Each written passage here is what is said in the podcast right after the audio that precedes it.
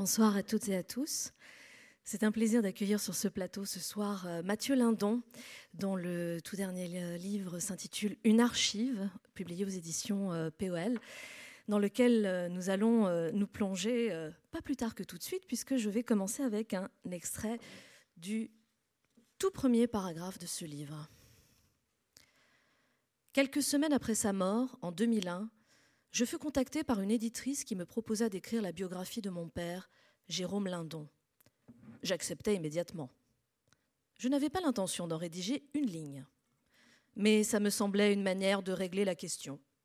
Puisque j'avais dit oui, on ne demanderait à personne d'autre et je pourrais être sûr que rien ne serait fait.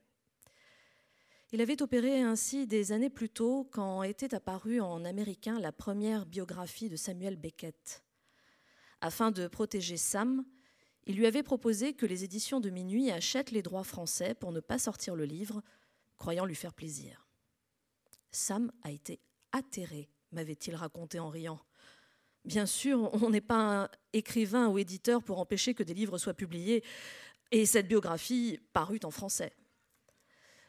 Mon acceptation n'avait pas dû être convaincante car je ne fus jamais recontactée. Il y a quelques années, quand Benoît, familier de la biographie, voulut l'entreprendre, je trouvais ça une bonne idée. Mais ma sœur lui refusa l'accès aux archives des éditions, comprenant les correspondances avec les divers auteurs. Dans ces conditions, ça n'a pas de sens, me dit-il, et je fus d'accord. Mais moi, moi je m'en fiche des archives. Je suis une archive à moi tout seul. Ainsi commence votre livre, Mathieu Lindon. Et oui, on a l'occasion de se rendre compte que vous êtes une archive à vous tout seul en, lisant l'intégralité de, ce livre, qui pourrait presque être un roman si tout n'était pas vrai.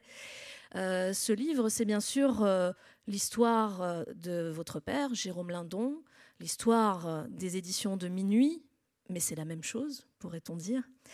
c'est l'histoire d'une famille, c'est l'histoire d'une famille d'éditeurs, l'histoire d'une famille d'écrivains, c'est l'histoire aussi d'un écrivain qui essaye d'écrire un livre sur son père et sur un éditeur qui est son père. Euh, une fois que nous avons lu ce passage, pouvez-vous nous dire peut-être plus précisément quel a été vraiment l'élément déclencheur pour enfin écrire ce livre euh, tant d'années après la mort de Jérôme Lindon? Qu'est-ce qui vous a euh, donné la liberté, l'envie, l'élan, peut-être le droit d'écrire ce livre? Non. Bon, il faut rien brancher, alors je saurais le faire. Et je ne sais pas exactement, je ne pourrais pas répondre à tout, mais juste quand cette phrase, euh, la dernière que vous avez lue, mais quand j'ai dit, mais moi, je quand j'ai écrit, mais moi, je m'en fiche, je une archive à moi tout seul, je me suis dit, mais oui. Enfin, ça a été un élément déclencheur. Avant, je voulais, il est beaucoup question dans, le livre d'un texte que je tâche d'écrire et que je n'arrive pas à écrire et qui en fait que j'appelle mon texte abandonné et qui a beaucoup à voir euh, avec la relation que j'ai avec mon père, mais c'est ni moi ni mon père euh, qui intervient, qui interviennent. Et puis euh, ça faisait très longtemps que j'avais envie d'écrire autour des livres, autour des écrivains, que j'ai connu, euh, puisque j'ai, en effet, en tant que fils de Jérôme Lindon, j'ai vécu dans cette euh, compagnie depuis toujours, d'écrire sur les éditions de minuit, d'écrire, enfin, d'écrire sur mon père, d'écrire sur les écrivains et sur ma vie dans les livres. Et il a fallu euh, ça a été comme une découverte pour moi, ce qui en dit long sur mon esprit. C'est parce que c'est quand même, ben, j'aurais pu y penser plus tôt. Je me suis dit ah mais oui, un jour euh, les éditions de minuit, ça regroupe et mon père et les écrivains et ma vie dans les livres. Et c'était comme euh, une trouvaille quoi, comme si il y a 20 ans, j'avais fait un livre qui s'appelle Ma catastrophe adorée sur euh, une histoire d'amour et que j'avais eu pas une bonne. Et, mais je me souviens très bien du moment où je m'étais dit ah mais je vais écrire un roman d'amour comme si c'était une idée que personne n'avait eue avant. Et, et là je me c'était pas la même chose dans la mesure où tout le monde pouvait pas l'écrire euh, le livre autour des éditions de minuit, mais quand même j'ai été un peu atterré de me rendre compte que ça devenait une idée tellement neuve pour moi alors que j'aurais pu y penser plus tôt. Mais j'ai toujours ça de si je peux être, j'ai une vivacité sur certaines choses, sur d'autres, je n'en ai pas du tout. Et j'ai, mais il me faut beaucoup de temps et en fait, il m'en a fallu moins que dans d'autres occasions. J'ai voulu écrire sur ma relation avec Michel Foucault, ce qu'aimait veut dire. Michel Foucault est mort en 1984 et le livre est paru en 2011. Sur Hervé Guibert, et, et Hervé Guibert est, est mort fin 1991 et le livre est paru début 2021. Donc euh, là, d'une certaine manière, mon père est mort en 2001, il paraît en 2023, j'ai gagné un peu de temps. Mais, euh, mais c'est comme ça. Je pense qu'il fallait aussi, en fait, un élément factuel qui inconsciemment m'a autorisé les choses, c'est que ma sœur Kyrène vend les éditions de Minuit à Gallimard de telle sorte que je me sentais beaucoup plus libre de toute façon. Je pense que ça a été un élément déclencheur, même si je m'en suis pas rendu compte immédiatement avec cette fameuse vivacité. Alors, euh, je disais tout à l'heure, euh, c'est l'histoire d'une maison d'édition, c'est l'histoire d'une famille, et on pourrait dire que ça fonctionne dans les deux sens. C'est une famille qui est une maison d'édition et une maison d'édition qui est une famille. Vous venez d'évoquer votre sœur qui a euh, pris la succession de, Jérôme Lindon, mais vous avez tous vécu, c'est ce que, aussi ce que vous racontez parmi d'autres choses dans ce livre, tous vécu dans une respiration au diapason avec cette maison d'édition. Et vous racontez que, en fait, Jérôme Lindon incarnant la maison d'édition, vous vivez aussi dans une seule respiration avec Jérôme Lindon. C'est bien ça. Il est, euh, il est à la fois tout puissant, fascinant. il emmène tout le monde sur son passage. Qu'est-ce que ça représente de grandir dans une maison comme ça avec quelqu'un qui, qui est obsédé par sa maison d'édition? Il me semble qu'il y a diverses choses. Moi, je suis le plus jeune de toute façon. Euh, je suis né en 55, ma sœur en 49, mon frère en 51. Donc malgré tout, même eux sont, sont très jeunes au moment de la guerre d'Algérie, au moment où les, éditions sont attaquées, même physiquement, quand on veut les incendier, où l'appartement est plastiqué. Euh, parce que votre père s'insurge contre la parce torture en Algérie. Oui, contre les livres contre la torture, la question, l'affaire Audin. Et hum, en fait, il y a une période où la maison est en faillite pendant des années. C'est le récit que nous on entend, mais dont on euh, nous on n'en a pas souffert. Euh, et a fortiori moi, puisque en 1957, c'est la modification qui a le prix Renaudot, qui a un grand succès et, qui aussi célèbre la, reconnaissance du nouveau roman total. Et il y a eu en attendant Godot, la pièce est en 53. Mais je ne sais pas, quand je suis petit, je l'ai dit comme ça, si je l'avais pensé plus tôt, je l'aurais mis dans le livre, en fait, parce qu'effectivement, les, les gens qui viennent, à part la famille, rarement, les gens qui viennent dîner à la maison, c'est Samuel Beckett, Claude Simon, Alain Grillet, Robert Pinger, moins Marguerite Duras, je crois, dans mon souvenir. Mais, mais pour moi, euh, je suis un enfant au début, donc je les connais juste par. Euh, je sais qu'il faut les admirer, mais j'en ai pas lu une ligne, et je me sens un peu dans la même situation que que le petit Nicolas quand le papa du petit Nicolas reçoit son patron à dîner et qu'il faut pas faire d'idiotie, quoi, et que et qu'il faut faire bonne impression. Ensuite, mais même quand je suis euh, adolescent, en fait, je vais pas poser des questions euh, aux écrivains. Enfin, je sais pas, je me tiens à carreau. Et le, même si c'est toujours spécial. Je me rappelle quand je suis étudiant et que j'ai un texte de une UV de grammaire à l'université. Puis c'est un texte de, c'est une des nouvelles de Samuel Beckett dans les nouvelles et textes pour rien. Et comme il vient le soir, il, vient à dîner, je lui montre, je lui dis comme euh, on a eu ça en à l'examen et il me dit, il lui adorable comme il est, je regrette de ne pas avoir tout noté, comme il y a les mots qui sont entourés comme pour un, élément grammatical en fait. Il me dit ah oui alors j'ai mis ce mot là parce que ceci j'ai mis celui-là enfin des choses que qu'il refusait toujours de faire en plus qu'il il était singulier par cette volonté de ne pas parler de son travail et je trouvais adorable qu'il qu'il le fasse dans ces conditions-là. Alors, on, va en parler hein, de tous ces gens qui, qui, ont défilé chez vous, et surtout dans le sens que euh, cette maison d'édition n'est pas une maison d'édition comme les autres. Elle a été porteuse d'un mouvement littéraire extrêmement important. Euh, elle en est euh, le terreau d'une certaine manière. Ses auteurs, en tout cas, en sont le terreau. mais d'abord, j'aimerais qu'on reste un petit peu sur vous. vous avez, à un moment donné, publié aux éditions de Minuit votre premier roman avec un pseudonyme, et c'est peu de le dire, puisque votre nom est Pierre Eudo.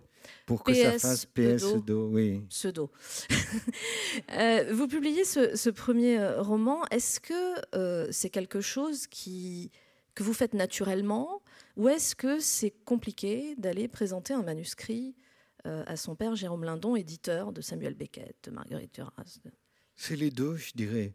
Euh, c'est naturel parce que toujours j'ai pensé que j'écrirais, toujours j'ai pensé que j'écrirais aux éditions de minuit parce que c'était ce qui allait de mieux. Et voilà. Et à la fois, le livre est fait d'une certaine manière euh, contre mon père. Euh, donc ça fait mille histoires.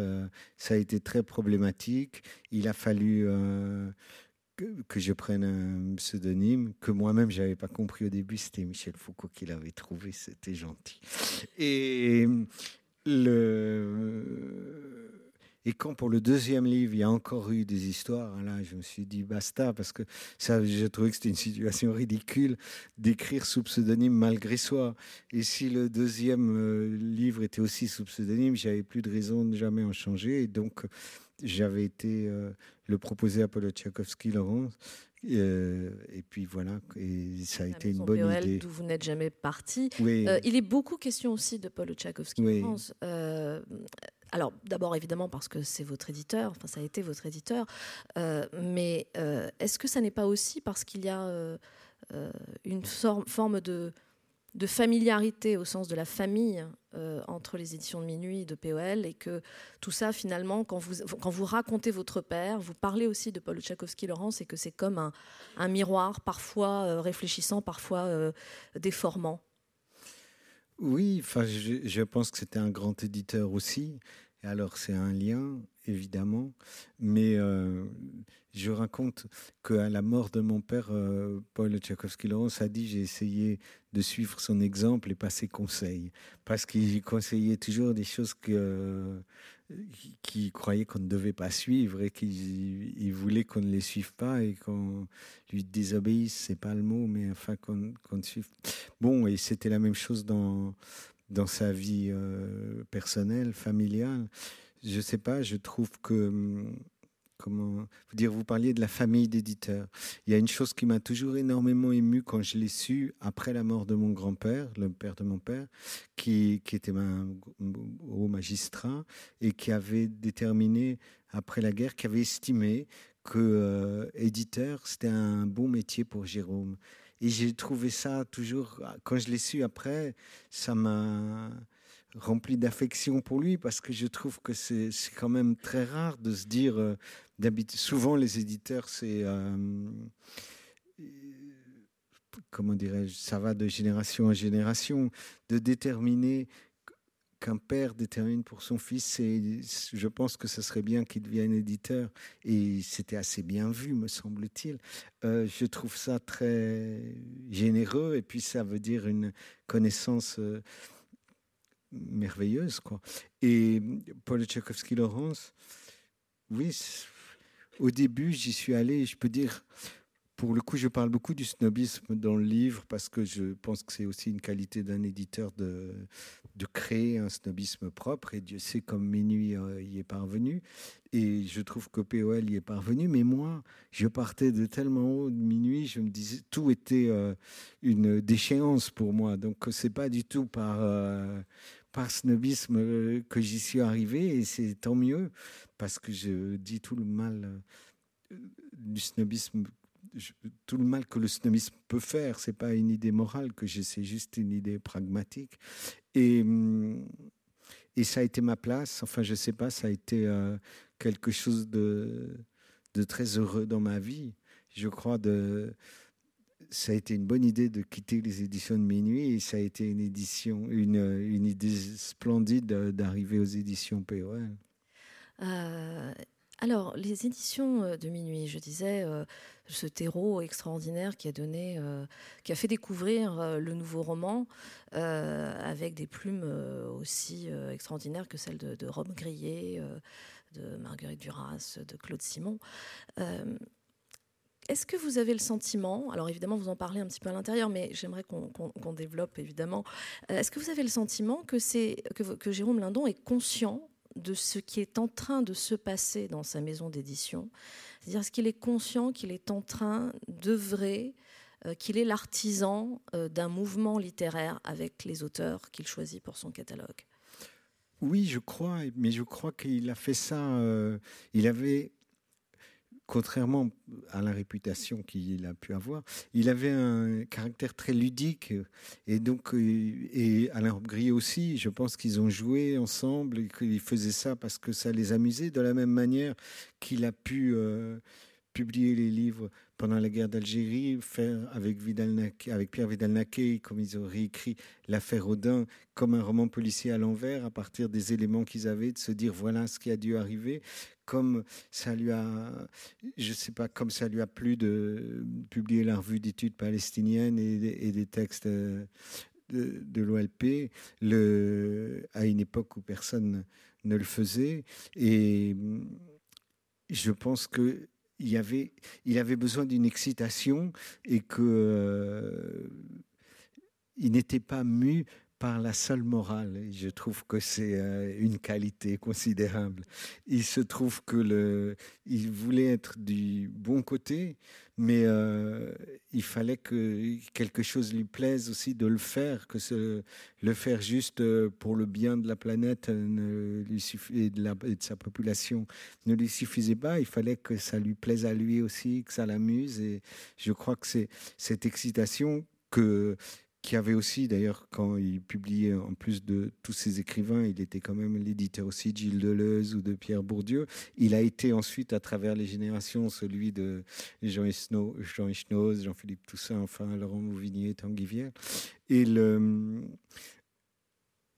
ce qui s'est retourné juste, et je pense que ça a été pour lui un retournement, c'est qu'au début, il est un jeune homme, et euh, il a face à lui des auteurs qui sont tous plus âgés que lui, et lui n'a rien fait, n'a rien fait dans l'édition, même s'il vient de la résistance, et à un âge très peu avancé.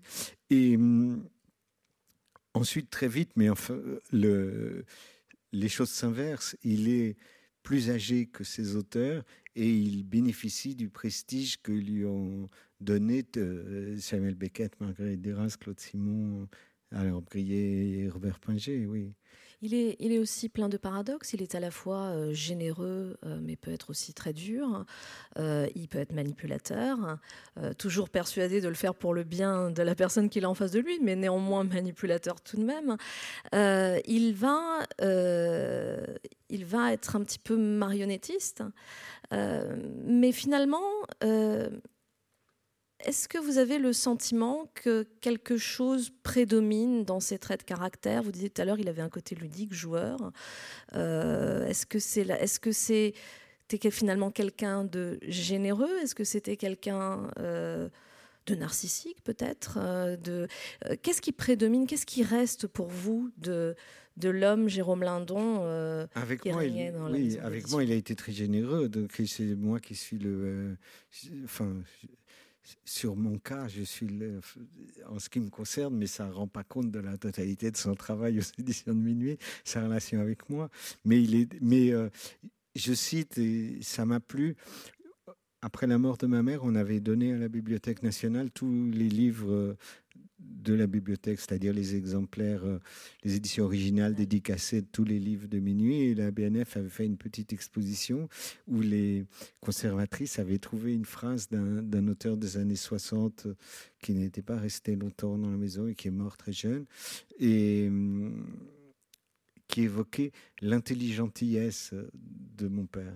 Et le mot m'a semblé, euh, pour ce qui me concerne, juste, mais ça n'empêche qu'il était, euh, oui, manipulateur. Est-ce qu'il il avait, est-ce qu'il était narcissique? Je sais pas. Il essayait de pas le faire, mais Je cite aussi la phrase qui m'amuse de mon frère adolescent, à un moment, à un dîner euh, exaspéré et qui quitte la table euh, en disant J'en ai marre de ce type qui se prend pour Napoléon. Alors, je vous propose, si vous voulez bien, de, lire un extrait. Euh,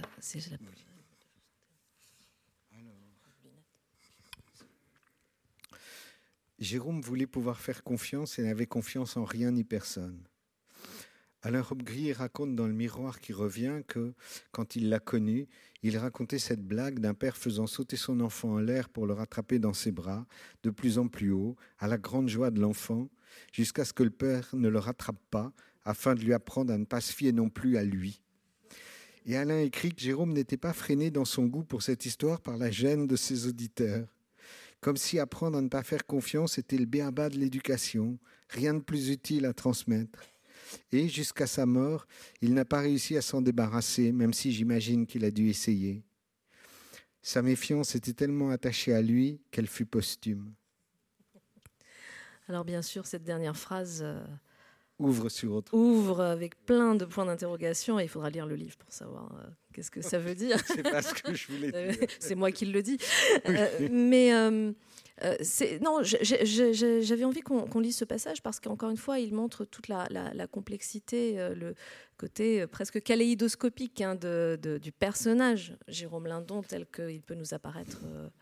Oui, il avait un goût du pouvoir considérable qui, je pense, à un moment a été très utile aux éditions de minuit mais pas tout le temps, forcément. Et le, je cite une phrase que j'ai lue dans la biographie de Claude Simon qu'a faite euh, Mireille Calais-Gruber, où Claude Simon lui dit euh, Quant à, à, votre volonté euh, de régner par la terreur, euh, sachez qu'elle ne m'impressionne pas et qu'elle relève pour moi de la psychiatrie. Quoi. Oui. Et je pense malheureusement qu'il avait en effet qu'il avait dû avoir une éducation telle que quelque chose de si dur était ancré en lui. Euh, c'est pour ça que je dis il a dû chercher à s'en débarrasser, mais il n'y est pas parvenu. Euh, c'est quelqu'un, et vous le rappelez quand même dans, la dernière partie du livre, c'est quand même quelqu'un qui a connu la, Seconde Guerre mondiale, euh, qui a connu quand même des, choses très dures. D'abord, il est juif pendant la Seconde Guerre mondiale, c'est pas petite chose. Euh, et puis, il y a évidemment tout son engagement ensuite qu'on a évoqué tout à l'heure par rapport à l'Algérie, mais aussi au peuple palestinien, qui va lui valoir aussi beaucoup, beaucoup de problèmes. Donc, il y a aussi cet aspect-là du, personnage, c'est-à-dire de, euh, ça peut paraître presque mégalo que de vouloir s'en prendre à des combats aussi grands, euh, mais qui relèvent aussi de la générosité de sa part. Oui, je pense qu'en plus, on peut dire que tout, que son engagement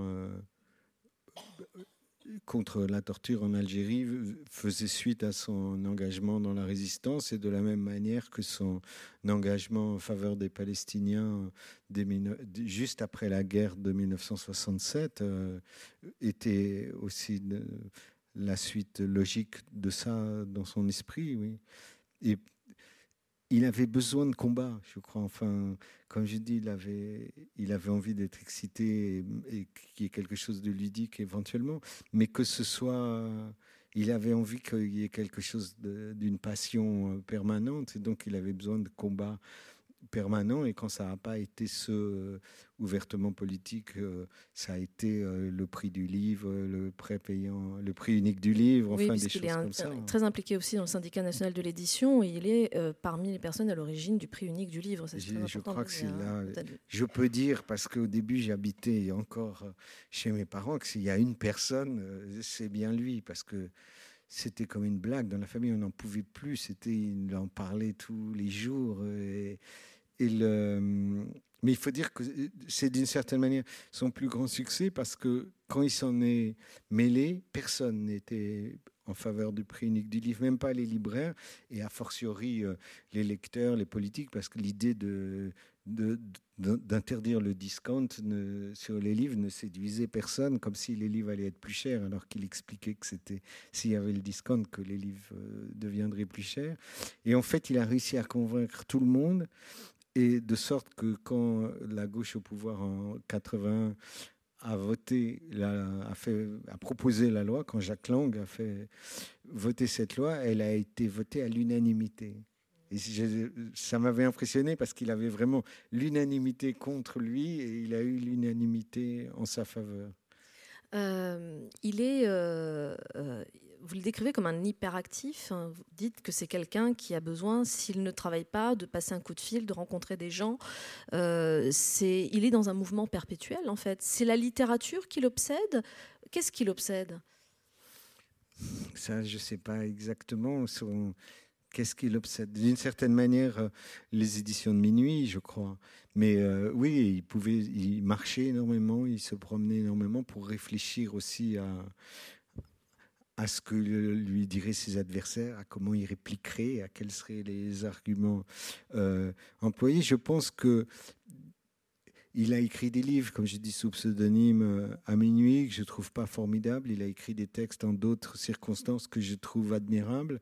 Euh, même sur 50 ans après, je raconte comment il a pu écrire quelque chose sur le maquis où il était et comment l'ami qu'il avait dans ce maquis, il a été lui euh, la personne qui, euh, qui, a découvert son corps, son cadavre.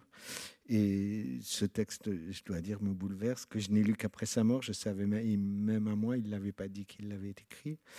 Mais euh, je, je, crois que d'une certaine manière, il n'était pas un artiste et d'une certaine manière, il l'était quand même parce que il a conçu euh, les éditions de minuit comme une œuvre d'art et que à laquelle euh, il a travaillé en permanence comme euh, comme dans le chef-d'œuvre inconnu de Balzac. Enfin, je ne sais pas, sauf qu'il a rien saboté, qu'il a tout amélioré perpétuellement, mais que c'était une tâche sans fin, évidemment, d'autant plus que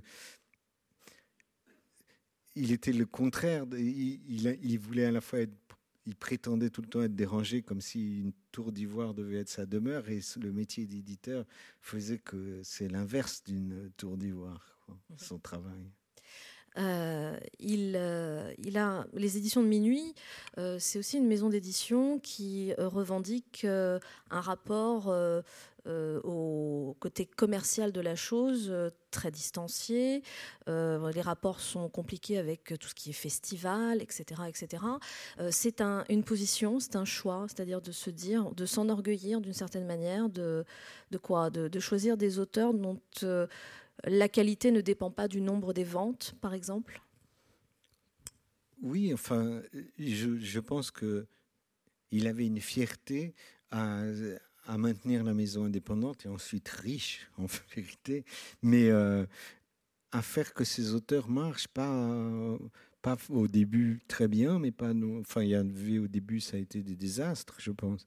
Mais ensuite, euh, oui, que qui est une indépendance euh, commerciale. Je trouve que c'est aussi ça a été une bizarrerie parce qu'on peut comprendre ça quand, quand, il a repris la maison en 48, qu'il y a eu une dizaine d'années d'enfer, qu'ensuite peut-être encore avec la guerre d'Algérie, les saisies, ça a été problématique, même si c'était autre chose, la maison était reconnue, mais ensuite il a maintenu ça euh, jusqu'au bout. C'est, je, crois, je racontais dans ce qu'Aimé veut dire que quand on a dû, à la mort de, à sa mort, euh, ma sœur, par rapport à mon frère, euh, les rapports étaient délicats, a, fait faire un audit de la maison d'édition et qu'il y avait quelqu'un d'une grande maison d'audit, très pince sans rire, qui a dit euh, la maison est très bien gérée, tellement bien gérée que c'est même un problème parce que si un jour euh, on doit faire des économies, on voit pas comment ça sera possible.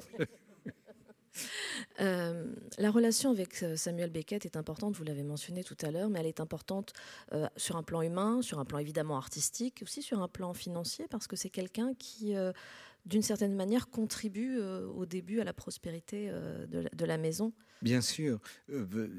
ça a été la relation de sa vie pour mon père, et quand il, a tout de suite identifié Samuel Beckett comme Samuel Beckett, si j'ose dire, et en plus il a été il a eu un lien extraordinaire avec lui, il l'adorait. Et donc, euh, nous aussi, les enfants, on savait que s'il y avait une personne avec qui il fallait faire attention, c'était lui, mais euh, qui a toujours été d'une extrême générosité avec mon père, avec les éditions, avec nous aussi, et euh, qui, en effet, dès le.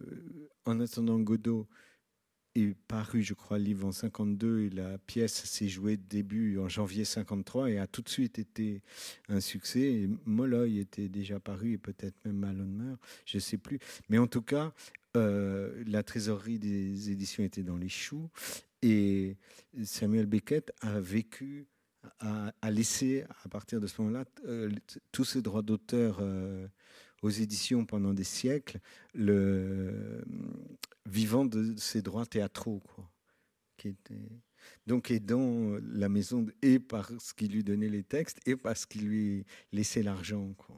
Alors, autre exemple, puisque là on a un exemple d'un auteur qui à la fois est auteur maison, mais d'une certaine manière est plus ancré encore à travers une autre participation, plus les rapports euh, humains quasi familiaux euh, qu'entretient euh, Jérôme Lindon avec lui. Et puis Alain Robbe-Grillet, qui n'est pas qu'un auteur de la maison, il est aussi directeur littéraire.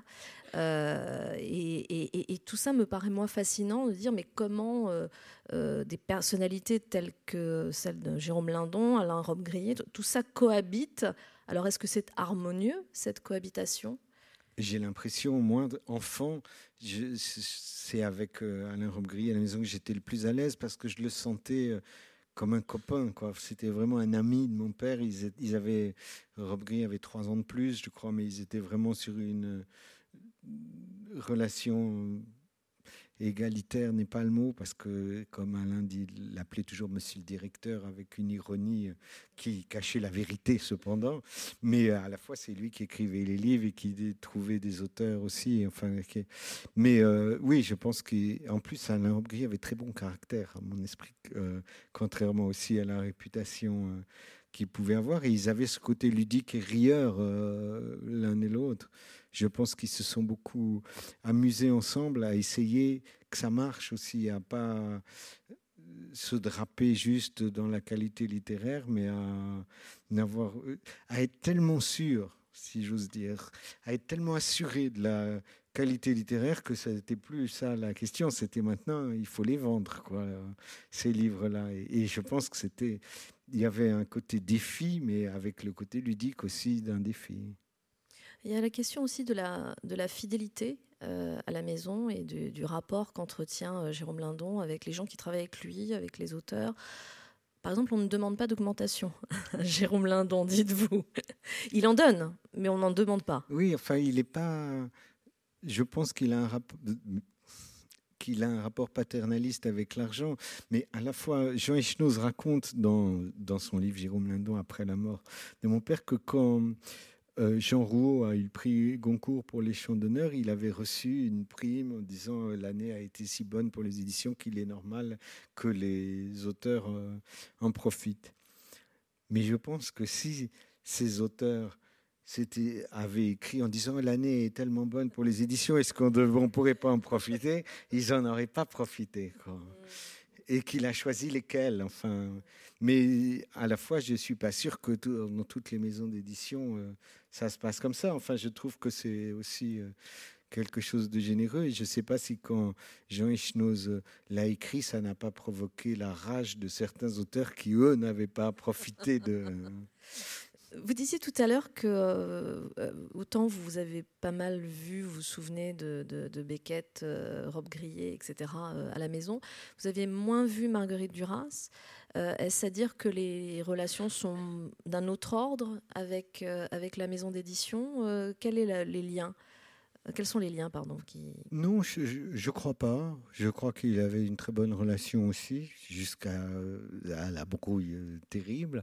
Mais Marguerite Duras n'était pas un auteur minuit de la même manière. Elle était un auteur Gallimard. Elle était mécontente chez Gallimard. Elle a publié Moderato Cantabile à la fin des années 50. Elle a publié euh, Détruire, dit-elle, des livres de temps en temps. Mais normalement, son éditeur de référence était euh, Gallimard. Je pense que les choses. Euh, ont changé aussi. Elle était habituée à lire, à avoir. Elle a eu, elle avait comme éditeur Raymond Queneau. C'était quelqu'un d'envergure quand même, mais ça n'a pas duré indéfiniment puisque puisqu'il est mort. Ensuite, elle était elle-même devenue Marguerite Duras.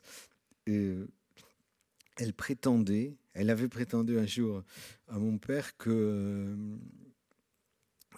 ses livres sortaient chez Gallimard sans que personne les ait lus puisque à chaque étape, on disait c'est Marguerite Duras, euh, et hop, on passait à l'étape suivante sans prendre cette peine. Et je pense qu'elle a été contente de pouvoir avoir d'abord euh, avec euh, mon père et Michel Cournot au Mercure de France, puis avec Paul Tchaikovsky-Laurence, une relation avec des lecteurs. Quoi. Ça lui manquait. Vous racontez une anecdote qui vous concerne, vous, euh, avec, euh, alors de façon détournée euh, avec Marguerite Duras, mais surtout Yann Andrea, qui pourrait presque être un, vaudeville si ça ne vous avait pas causé autant de, tracas. Vous pouvez nous raconter un petit peu? Je raconte en fait comment,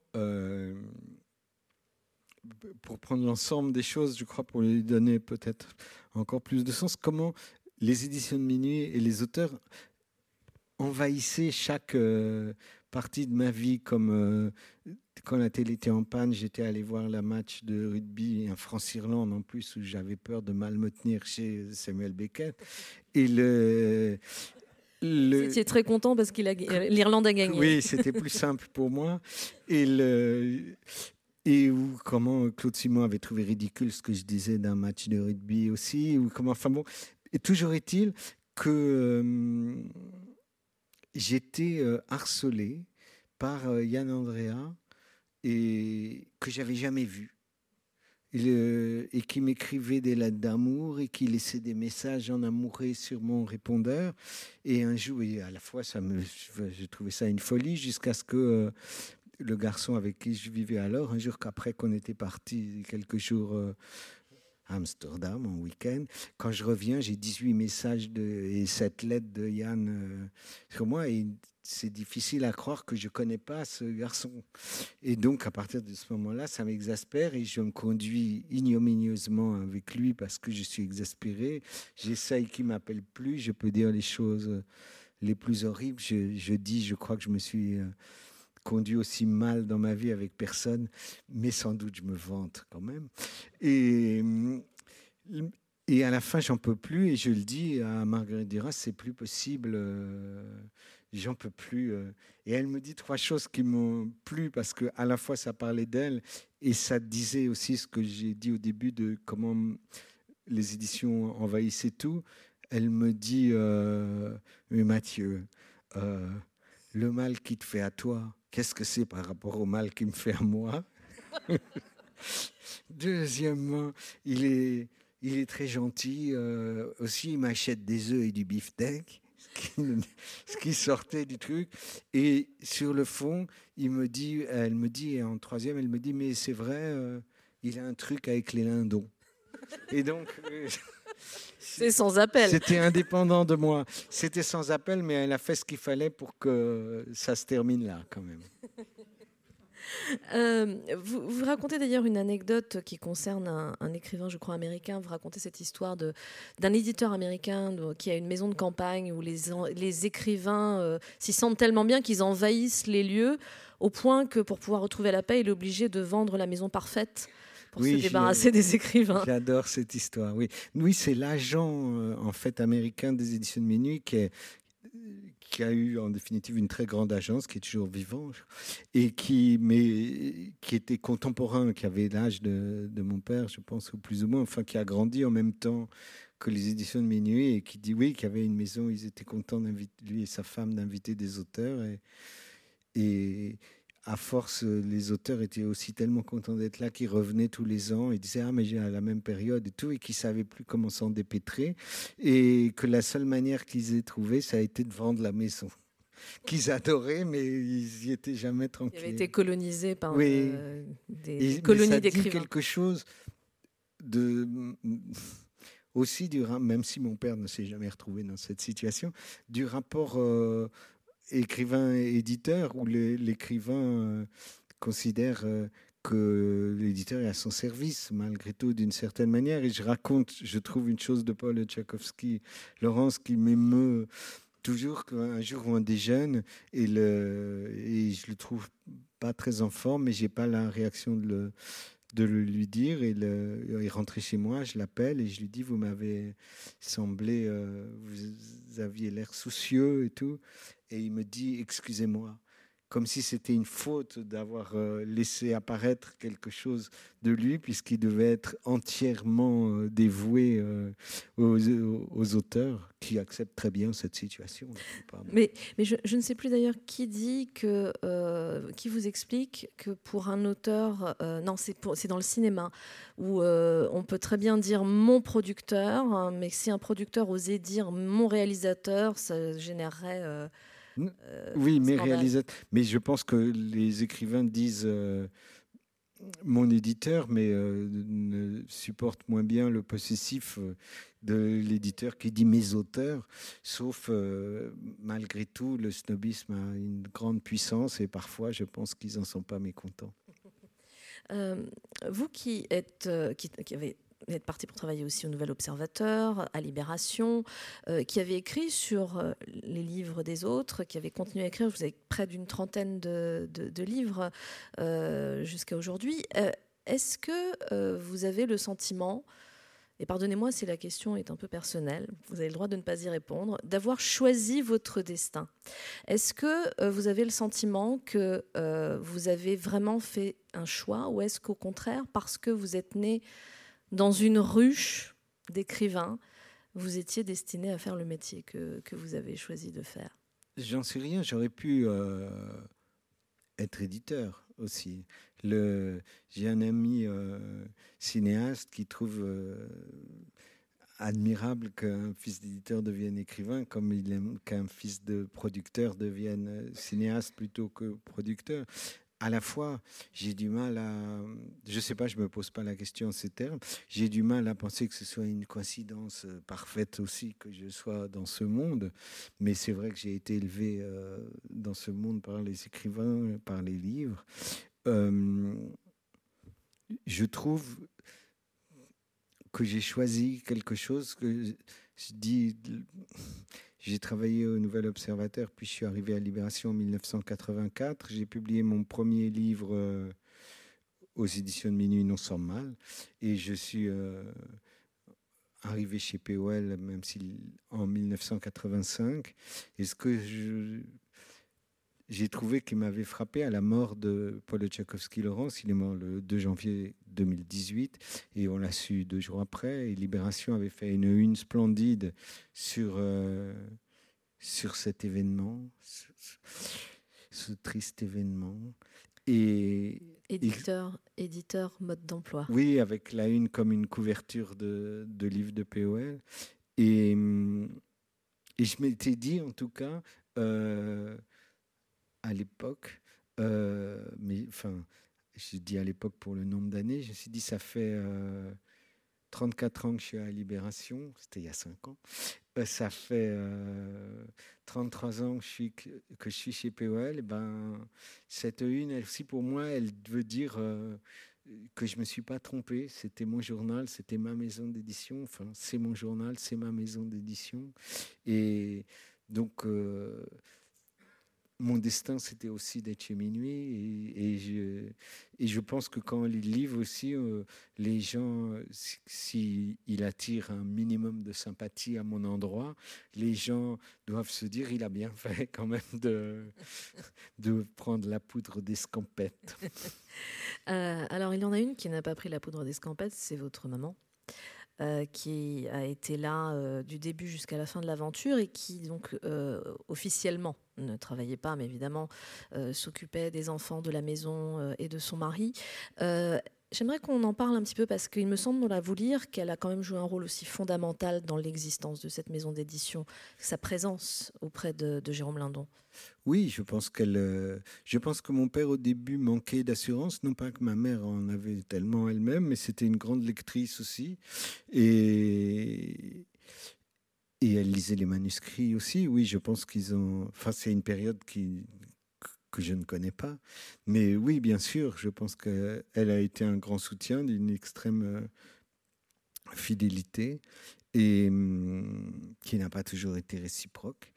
Et, mais en plus, au moment où la maison était euh, dans les choux, euh, son père, le père de ma mère, a mis de l'argent dans la maison, aussi parce que il était d'ancien combattant, que le fait qu'il y ait eu Vercors, que c'était la maison de la résistance jouait, mais enfin c'était malgré tout euh, une grande confiance et ça a été nécessaire et ça a contribué, euh, même si je pense que les parents de mon père aussi ont dû mettre de l'argent. Mais oui, ma mère, euh, c'est sûr, a été là, a toujours, a toujours été là. Et quand je parlais du plasticage, de l'appartement. C'était un récit mythique de la famille. L'appartement était très allongé où on était. Mon frère et moi étions dans la, dans la première chambre et ma mère avait... Euh, c'était après je ne sais quel procès, donc la possibilité qu'il bombe plastique existait. Et donc ma mère avait pris soin de laisser ouverte la porte de l'entrée pour que l'effet de souffle soit moindre, même s'il avait été considérable, et en particulier pour mon frère qui avait vu toute la baie vitrée donnant sur la cour lui tomber dessus et miraculeusement sans l'atteindre. Mais mon père, dont le sommeil avait toujours été une affaire euh, d'envergure, et, on ne dérangeait pas le sommeil de Jean. Oui, et c'était très intéressant de savoir s'il avait été bon, pas bon, et tout ça avait de multiples conséquences. oui, et euh, là, il s'était euh, réveillé en disant mais qu'est-ce qui se passe? Et ma mère était censée, mais je crois que c'est vrai, lui avoir dit c'est le plastique idiot. Euh, et puis, euh, il y a aussi à un moment donné la question de la, transmission, euh, de la succession. c'est votre sœur, Irène Lindon, qui prend cette succession. c'est quelque chose qui toujours à vous lire, euh, semblait relativement naturel. Euh, il y a un moment où elle, euh, elle vous dit les éditions, c'est toute ma vie, et vous répondez moi non. Je lui réponds pas, je réponds dans ma tête. Dans votre tête. Je me dis parce qu'à une époque, il c'était aussi plausible que je m'en occupe, et puis je me suis dit non. Et avec cette simplicité-là, quoi, dans ces circonstances, quoi. Et c'est vrai que moi, c'était, ça aurait été presque du dandisme de le faire, je me suis dit oui, c'est pas ma vie, je suis pas du tout euh, prêt à sacrifier ma vie à ça et à tort ou à raison. Et je pense que aussi le fait d'être écrivain est d'une certaine manière. Euh, c'est une forme de liberté.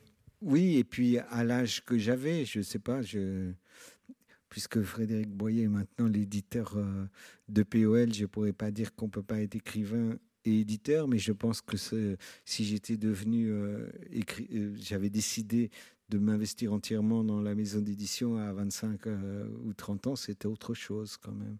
Et bon, enfin, en tout cas, ça s'est pas posé.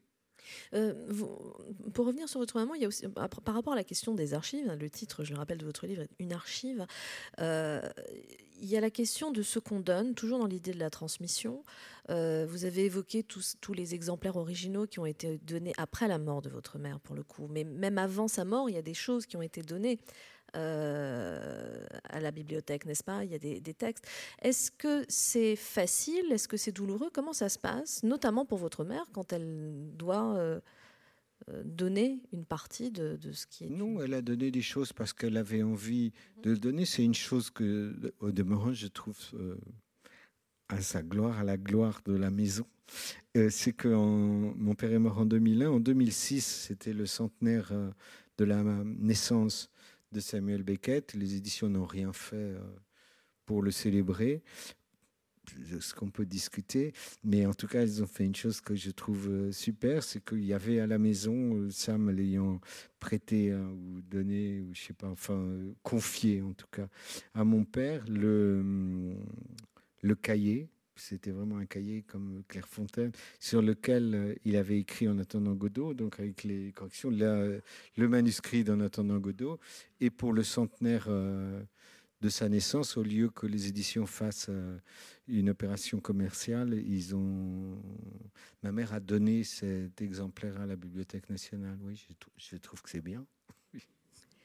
Euh, vous, avez, vous, faites, vous faites partie de ceux qui, qui, accumulent euh, des souvenirs, des livres, des correspondances ou est-ce que vous laissez, euh, vous, vous, suffisez à vous-même à être une archive, à vous tout seul, comme vous dites au début du livre? Oui, mais je pense, mon père a été fou des archives. Je raconte comment dans sa vie personnelle aussi les malheurs qu'il a eu avec la fâcherie avec mon frère et le fait qu'il ne pouvait pas voir ses petits enfants et comment il leur écrivait des lettres qui étaient aussi euh, des archives parce que c'était pas. Oui, mais c'était pour influer sur eux plus tard. Comment toute lettre euh, qu'il écrivait était susceptible ou qu'on lui écrivait était susceptible de nous revenir euh, en plein visage.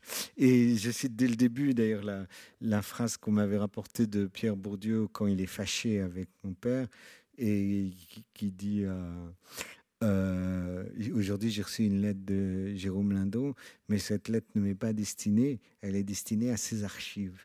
Et ça m'a semblé tout à fait euh, vrai et plausible parce que ça arrivait. Je, oui, il, avait, il pouvait avoir des manières de notaire dans sa façon de gérer les relations intimes, et autant ça lui a fait du bien dans sa vie professionnelle, autant ça lui a fait du tort dans sa vie affective. Et, hum, mais d'une façon générale, j'ai pris aussi ce titre parce que moi, je me sens une archive. Je trouve que de ça, enfin, dans ces circonstances-là, je me sens une archive, pas d'une façon générale. Ou, comme tout le monde l'est, vous savez, comme on disait euh, à une époque, on disait quand un, écrivain africain mourait, c'est une bibliothèque qui meurt avec lui. Mais je trouve qu'on peut dire ça de n'importe qui. C'est une bibliothèque une vidéothèque, euh, une cinémathèque, toutes les images qu'on a qui qui nous sont propres. Et c'est pas besoin d'être né dans un continent plutôt que dans un autre, et hum, ni d'être un artiste plutôt que pas. Et hum, maintenant, le comment dire, je trouve qu'il y a une bizarrerie avec les archives, qui est que le, les historiens ont tendance à les traiter aujourd'hui comme ils les traitaient au 19e siècle, c'est-à-dire à une époque, les gens n'imaginaient pas du tout que ce qu'ils écrivaient, ou des lettres, ou des carnets, pouvait être, devenir une archive. Alors que maintenant, ils le savent très bien. Donc je crois qu'on ne peut pas traiter euh, les choses de la même manière quand les gens savent qu'on les étudiera, et à un moment où les gens euh, étaient dans une innocence absolue. L'innocence n'est pas le mot qui s'applique le mieux à mon père. Je vous propose de lire euh, un dernier extrait, puisque cette rencontre euh, approche et touche à sa fin. Euh, un extrait qui sera peut-être presque le mot de la fin. Oui. Oui, oui. À certains moments, je prétends que je dois ce texte à tel ou tel public, à ceux qui s'intéressent aux éditions de minuit et à leurs auteurs si ce n'est que je m'étais aussi prétendu que j'écrivais Hervé pour les chercheurs, les fans de l'œuvre d'Hervé, alors qu'en vérité pas du tout, et que s'il fallait définir un public potentiel, idée un peu folle, ce seraient les chercheurs en amitié. Les passionnés de minuit et de leurs auteurs n'ont pas plus d'épaisseur quand j'écris que les universitaires guibertiens. J'écris ce texte parce que j'écris ce texte, parce que j'écris ce texte. Parfois, je m'en veux de parler de ses défauts secondaires qui n'atteignent pas l'œuvre qu'il a réalisée avec minuit. Mais c'est ça, être fils, quand ça tourne bien. C'est être le valet de chambre du grand homme, avec un amour tel qu'il fait que le grand homme reste grand homme, même lesté de vérité. Que puis-je dire après ça, Jean-Mathieu Lindon? Une archive, c'est le titre de ce livre qui, comme je le disais, est à la fois évidemment l'histoire, l'épopée euh, Minuit, l'histoire de Jérôme Lindon, mais aussi l'histoire d'un fils et d'un écrivain qui essaye d'écrire, qui essaye d'écrire, qui l'écrit. Merci beaucoup Mathieu Lindon. On peut vous retrouver en dédicace à l'extérieur dans le foyer et le livre est disponible dans la librairie juste en face. Merci à vous tous. Merci.